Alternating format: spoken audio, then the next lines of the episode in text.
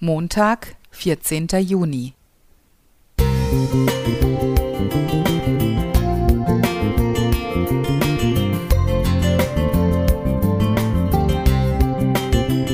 Ein kleiner Lichtblick für den Tag.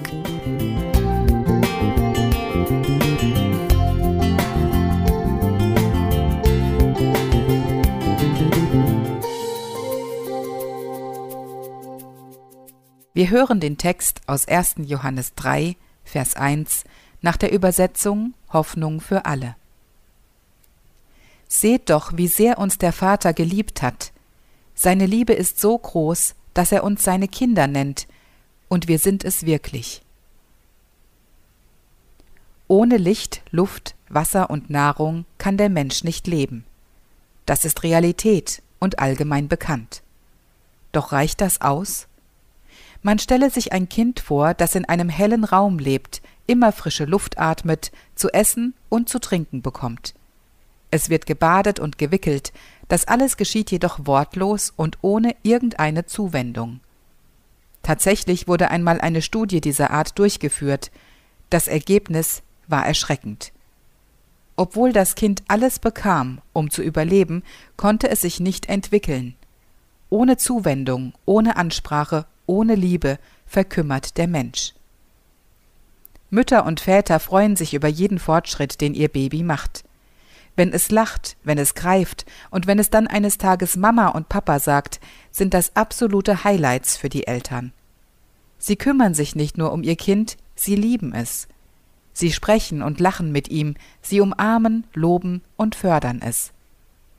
Gott macht das genauso mit uns. Wir sind seine Kinder, er liebt uns, er kommuniziert mit uns, er macht uns Mut und hilft bei Entscheidungen. Er ist unser Vater. Wenn wir die Liebe dieses Vaters spüren und erfahren, werden wir uns auch weiterentwickeln. Wir werden nicht auf einer Stufe stehen bleiben, sondern reifen. Wir werden in unserem Glauben wachsen, indem wir ihm vertrauen. Wir werden in der Erkenntnis seines Wortes wachsen, indem wir die Bibel studieren und wir werden in der Liebe wachsen, die Gott uns in seinem Sohn Jesus Christus offenbart hat. Über alles aber zieht an die Liebe, die da ist das Band der Vollkommenheit, schreibt Paulus in seinem Brief an die Kolosser. Kolosser 3, Vers 14. Dies ist auch der Gedanke in 1. Korinther 13.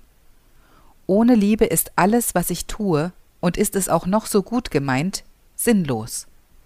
Gott selbst ist die Liebe und hat uns in Jesus Christus seine Liebe geschenkt, durch die wir Werke der Liebe vollbringen können. Er wünscht sich auch, dass wir seine Liebe weitergeben, damit Menschen sich zu ihm hin entwickeln können.